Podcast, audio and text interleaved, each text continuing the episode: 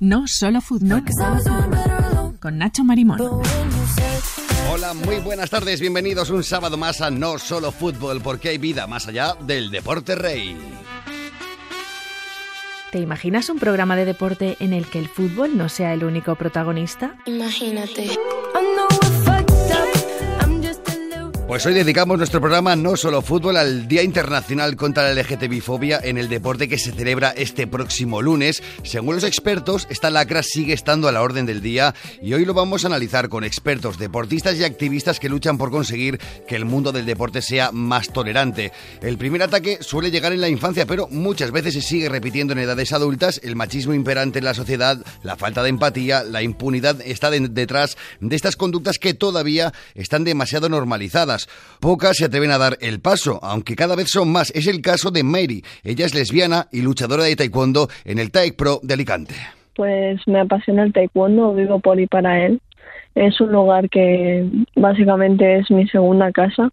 Yo practico taekwondo desde los nueve años, pero lo dejé un tiempo y lo retomé hace un año y medio. En su actual club, Mari recibe mucho apoyo, pero no siempre fue así. En otros clubes, en el pasado sufrió mofas y discriminaciones encima del tatami. Pues la verdad que bastante mal, como algo discriminada y como que no encajo con los demás, como si fuera una persona distinta. Esta joven taekwondista alicantina considera que algo ha cambiado, pero que todavía queda mucho camino por recorrer. A sus 18 años ha querido mandar este mensaje a todas las deportistas del colectivo LGTBI que se hayan sentido en su misma situación. Al final hay que ser uno mismo y si la gente te discrimina o te mira mal, al final hay que, si te ves en una situación muy mala, yo creo que pedir ayuda y básicamente ser feliz en el tatami, vivir por lo que más te gusta intentar olvidar un poco lo que la gente diga, piense o esas miraditas que tanto nos cuesta los del colectivo y seguir para adelante, porque no hay otra. Si es lo que te hace feliz, para adelante.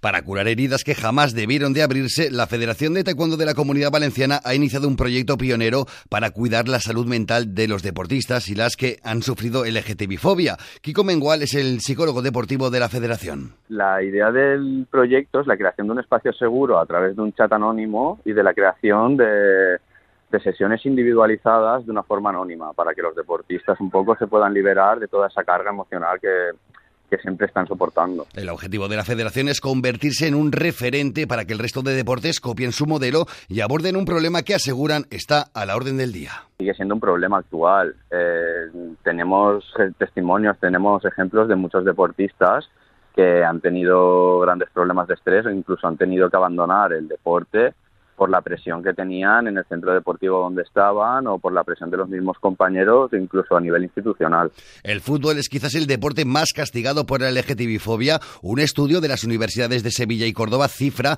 en 142 los futbolistas profesionales LGTBI federados en España. Sin embargo, no hay ni uno solo de primera división que haya salido del armario. Las causas, las presiones de los propios clubes, el temor a perder patrocinios y sobre todo los homófobos insultos de la grada tan habituales en nuestra liga que han sufrido figuras como Michel, Cañizares o Guti.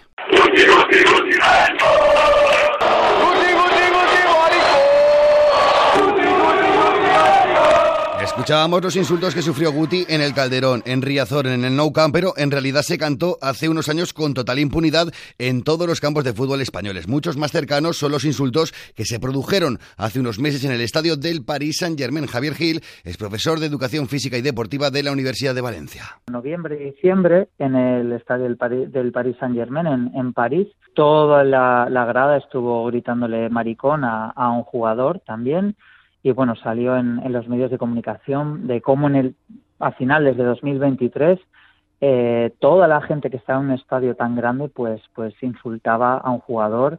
Todavía, a pesar de que en algunos ámbitos de la sociedad puede haber avances, el deporte sigue siendo como un lugar como muy tradicional que cuesta mucho que se dé el cambio. Los expertos señalan que visibilizar a figuras del fútbol LGTBI ayudaría a que otros siguieran sus pasos, pero con este panorama pocos se atreven. Solo 16 futbolistas se han declarado homosexuales o bisexuales en toda la historia del fútbol. Javier Gil así lo comentaba hay poca gente que no se hace visible cuando en realidad eh, se aconseja que una de las medidas que se tiene que hacer es visibilizar a referentes LGTBI un poco, un poco para que sean un modelo, no un camino de que sí que es posible ser LGTBI y practicar deporte, pero parece ser que hoy en día pues pues todavía supone un problema. Patricia Campos, colaboradora de este programa, fue la primera entrenadora en entrenar un equipo de fútbol profesional en Estados Unidos y es una firme activista de los derechos LGTBI. Estaría muy bien ¿no? que un jugador importante, famoso, que fuera un reflejo para esos adolescentes que se sienten diferentes y que lo pasa mal ver que su ídolo también es como él. Campos, una apasionada del fútbol, también tuvo que enfrentarse de pequeña a los insultos y las mofas de quienes no entienden la tolerancia. Yo llevo jugando al fútbol desde que nací y bueno, eh, marimacho, lesbiana, eso siempre lo oyes. Lo que pasa que en mi caso no preste atención, pero estar está. Y de hecho, si tú vas a campos de fútbol a nivel eh, adolescente, sigues oyendo cuando hay alguna colegiada vete a la cocina, vete a fregar, lesbiana tiene que ser. La entrenadora internacional advierte que la defensa de los derechos de las personas LGTBI en el fútbol ha pasado casi desapercibida en comparación, por ejemplo, con la contundencia con la que se ha combatido el racismo en los terrenos de juego. No se toman de la, con la misma seriedad y, de hecho, a, lo hecho, a los hechos me, me, remito. Recuerdo hace dos temporadas en Francia, quiero que era un jugador del Paris Saint-Germain, que se negó ya el brazalete, un jugador africano, ¿eh? Eh, apoyando al colectivo LGTBI, en cambio él sí que quiere que lo apoyen, ¿no? Cuando recibe insultos racistas, o sea, eh, tiene que ser para todos, porque Nacho, te recuerdo que hay mucha gente que se suicida. Para ser más exactos, este tabú no engloba a todo el mundo del fútbol. Hay uno que se salva. En el ámbito femenino hay numerosas jugadoras que han declarado abiertamente su homosexualidad. Parece ser que es más fácil para la sociedad aceptar a mujeres homosexuales en deportes tradicionalmente masculinos. Como el fútbol, la sociedad entiende que es un deporte de hombres, entonces es normal que esas mujeres sean lesbianas, ya, ya te, te encasillan, ¿no? Ahí como que juegas al fútbol, tienes que ser lesbiana, que todas no lo son, pero bueno, la, sociedad lo, ve así. En cambio, un futbolista de un deporte tan viril como es el fútbol no puede ser gay. Eso sí que en su cabeza en muchas personas no, no cabe. Por lo tanto, te encasillan por jugar al fútbol ser lesbiana. En cambio, si eres futbolista hombre, es imposible que seas gay cuando sabemos que con la cantidad de fichas federativas que hay en España, un tanto por ciento de jugadores deben de ser homosexuales. La sociedad y las leyes españolas en defensa del colectivo LGTBI son referentes internacionales, pero sin embargo, el mundo del deporte se está quedando atrás. Para combatir la LGTBI-fobia se puede aplicar multitud de medidas. La primera de todas es acabar con la impunidad y denunciar ante la justicia. Es hacer procedimientos de denuncia, porque muchas veces esto no se denuncia. El 8% eh, según un estudio, de, lo que ocurre es lo único que se denuncia. El 92% no se denuncia. Luego, una, una muy importante también es la formación. Hace falta mucha formación a personal técnico, entrenadores, entrenadoras, arbitraje, profesorado de educación física. Hace falta también leyes, protocolos, códigos de conducta. Pasado mañana se celebra el Día Internacional contra la LGTBI-fobia en el deporte. Se conmemora el mismo día en que Justin Fasanu, el primer futbolista en declararse gay, se quitó la vida. Para evitar más suicidios y conseguir una sociedad más justa, tenemos que aplicarnos todos. La receta es sencilla y se resume en dos palabras, respeto y tolerancia.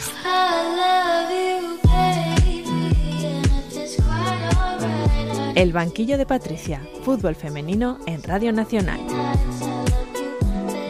Patricia Campos Domenech, buenas tardes.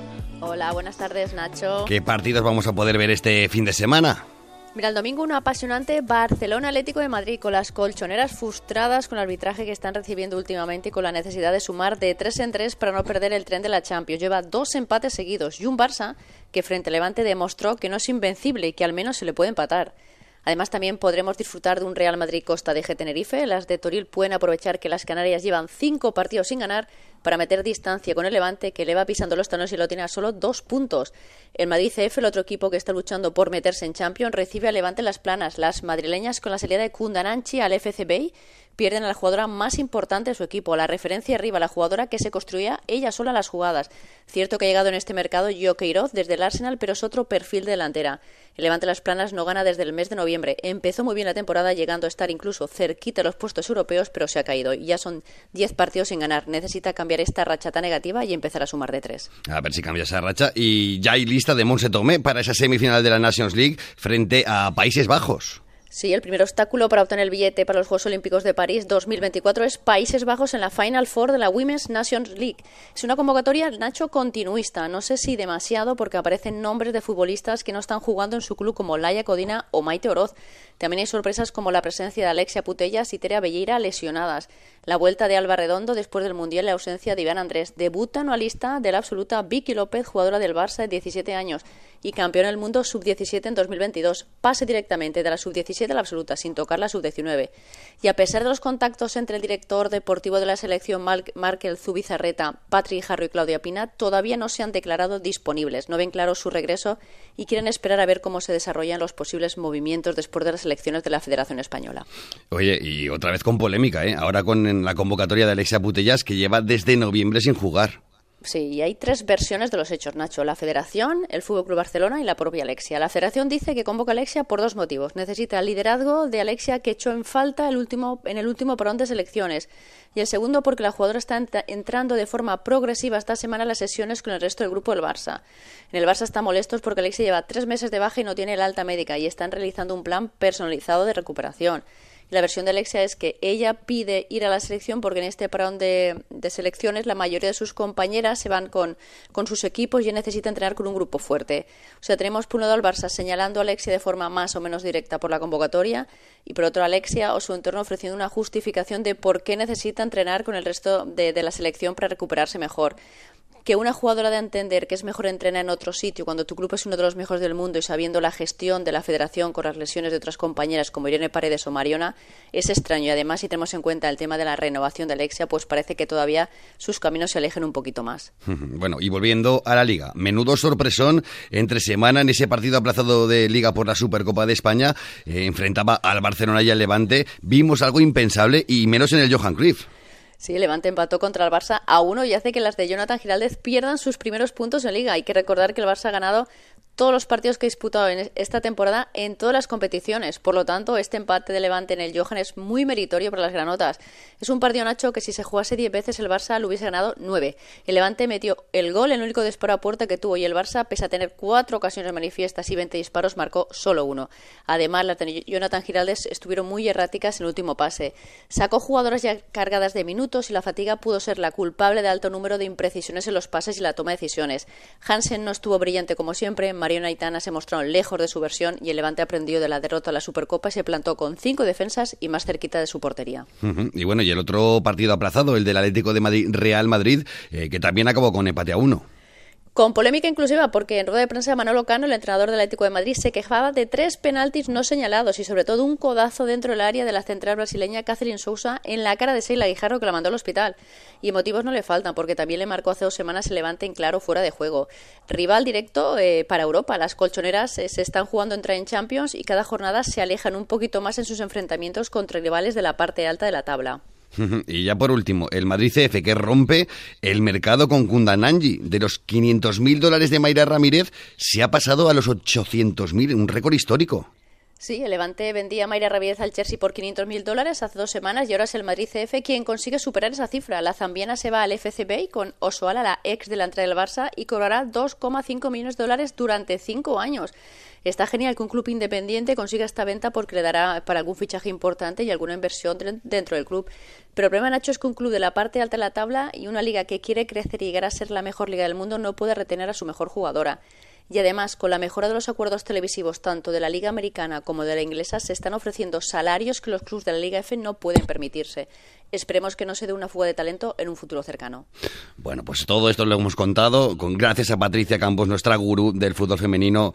Buen fin de semana, muchas gracias. Igualmente un beso.